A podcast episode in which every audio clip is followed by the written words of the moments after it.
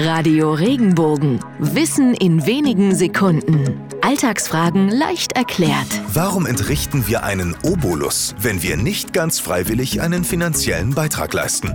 Diese Redewendung kommt aus dem antiken Griechenland. Ein Obolus war damals eine kleine Münze mit geringem Wert. Die eigentliche Herkunft stammt allerdings aus der Mythologie. Laut einer Sage verlangte der Fährmann Charon einen Obolus, um die Toten über den Fluss Acheron ins Reich der Toten zu befördern. Damit die Verstorbenen diesen auch entrichten konnten, legten die Hinterbliebenen ihnen einen Obolus unter die Zunge.